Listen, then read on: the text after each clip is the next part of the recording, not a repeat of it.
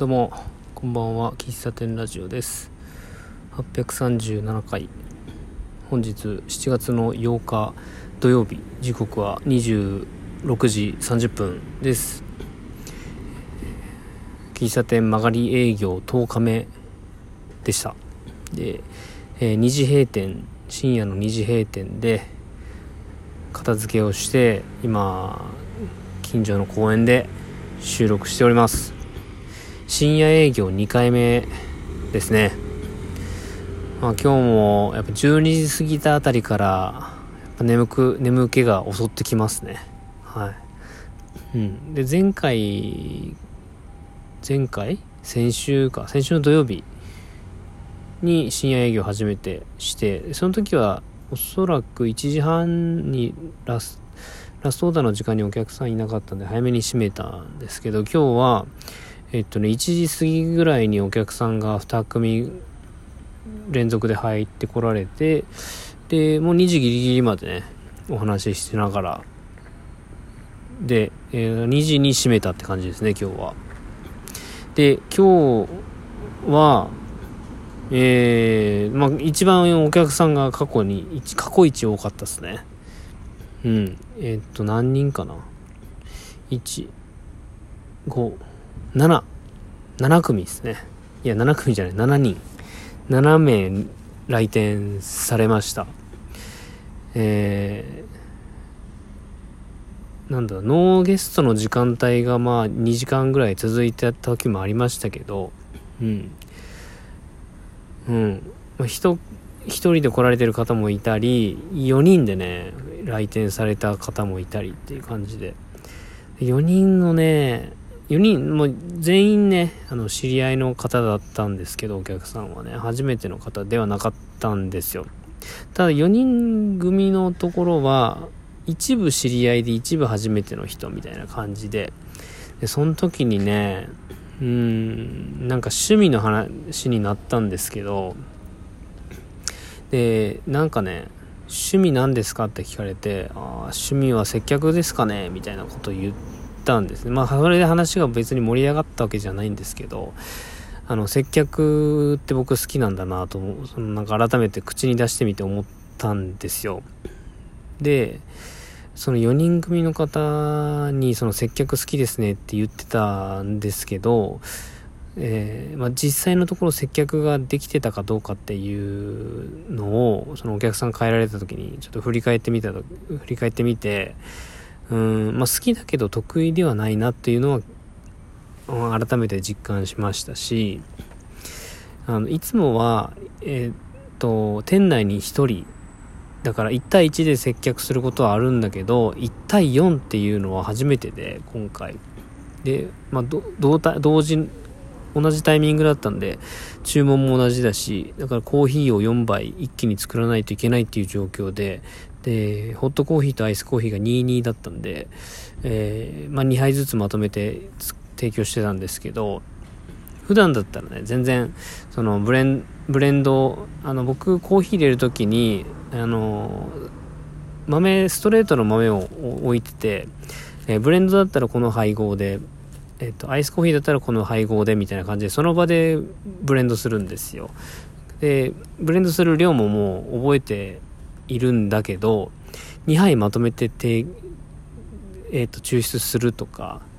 っていうのを、まあ、あんまり入れ入れないのでだかその時それのあたりからも頭バグってきててでしかも4人組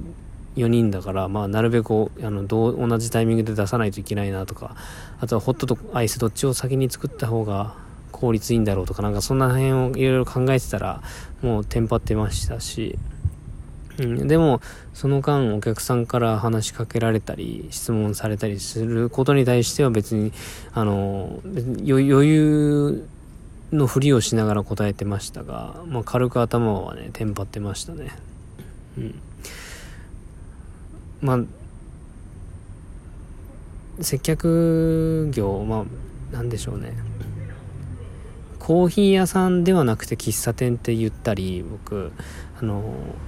コーヒー扱ってるから、まあ、バリスタと言われることもあるんですけど、まあ、バリスタではなくて僕は、まあ、あくまでマスターであって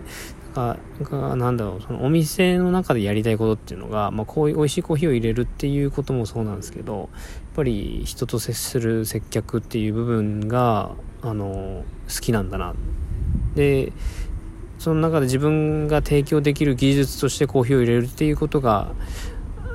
コーヒーを入れるのが僕の中では他の人よりは、えっと、上手にできるっていうところから喫茶店というを選んでいるから別にコーヒー屋さんコーヒーを提供するお店ではなかなくてもいいんだなっていうのは何だろうな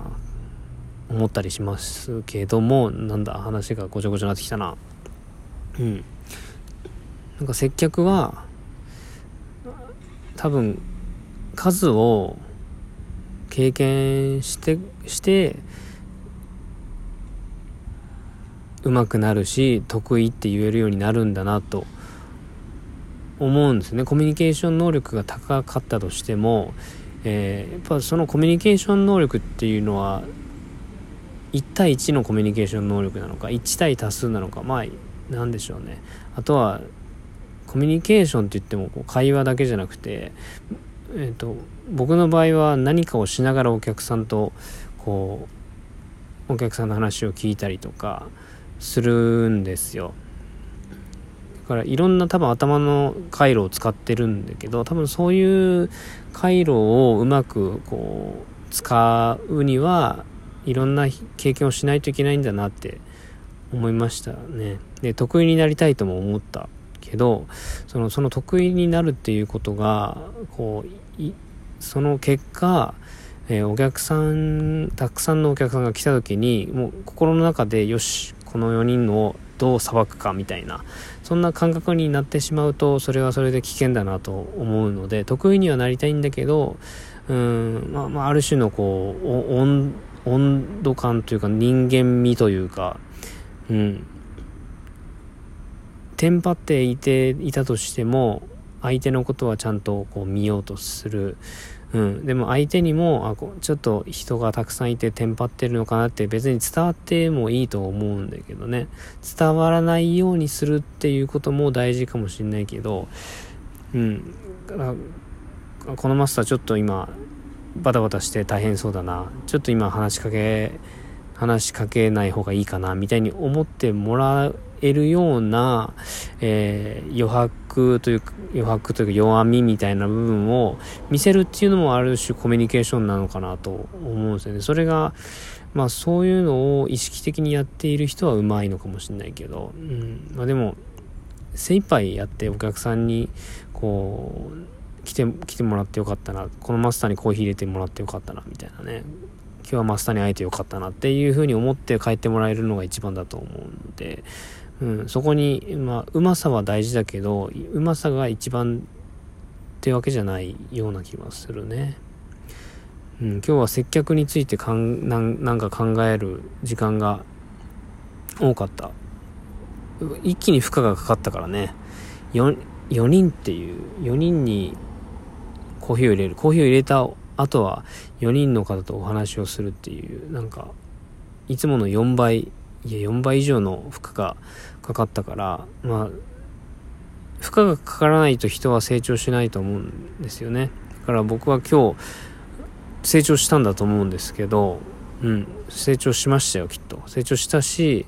うん、次はこんな自分になりたいっていうビジョンも出たしうん。ぬるくねあのゆっくりマイペースでやるっていうのも大事だけどそうやって意図せずに負荷がかけられて成長するっていうことも大事だな。それもイレギュラーな状況でではありありますしね。自分では、自分で予測して作るっていうことはできないですから、うん。あと、こうやってね、あの、成長ししていけたらいいななんて思いました。うん。頭が回ってねえな。今日ね、あの、プリンね、仕込みをしていた分が、あの、半分ぐらいなくなりました。僕、いつもプリン 5, 5個ぐらいしか作んない。しかっていうか、5個ぐらい作っても、まあ、出ない時が多いから、まあ、そっからどうやって増やすか増やさないか迷ってたところで、今回1日で3つ出たのかな。だからあと半分なんですけど、明日多分、それを作る、仕込む時間はないので、まあ明日は、もしかすると、えー、プリンちょっと今日売り切れなんですって言うかもしれない。だから、まあ、プリンの他にデザートはね、コーヒーゼリーと抹茶ゼリー、今日から抹茶ゼリーを追加したんですよ、メニューね。だからそっちもありますよって呼びかけしてもいいかなと思ったり。プリンをね、今日本当にあの美味しいって言ってくれる人がいて嬉しかったですね。うん。なんかコーヒー美味しいって言われるのももちろん嬉しいんだけど、今回に限って言うと、コーヒーゼリーとか抹茶ゼリーとか、プリンとか、まあ、ある程度自分がの手を、手で作ったものが、えー、そうやって褒められるというか、あの、お口に合うような形で、えー、お客さんに美味しいって言ってもらえる、お世辞、お世辞なしにね、本当美味しいって言ってもらえるのは、なんか、本当美味しいって正義だなというか、合ってるかな、表現合ってるかわかんないけど、美味しいって言ってもらえるのはすごく嬉しいですね。はい。そんな深夜営業でございました。えー、明日も、明日は12時からやっておりますので、お近くの方、えー、コーヒー飲みにぜひお立ち寄りください。以上です。最後までお聴きいただき、ありがとうございました。では、おやすみなさい。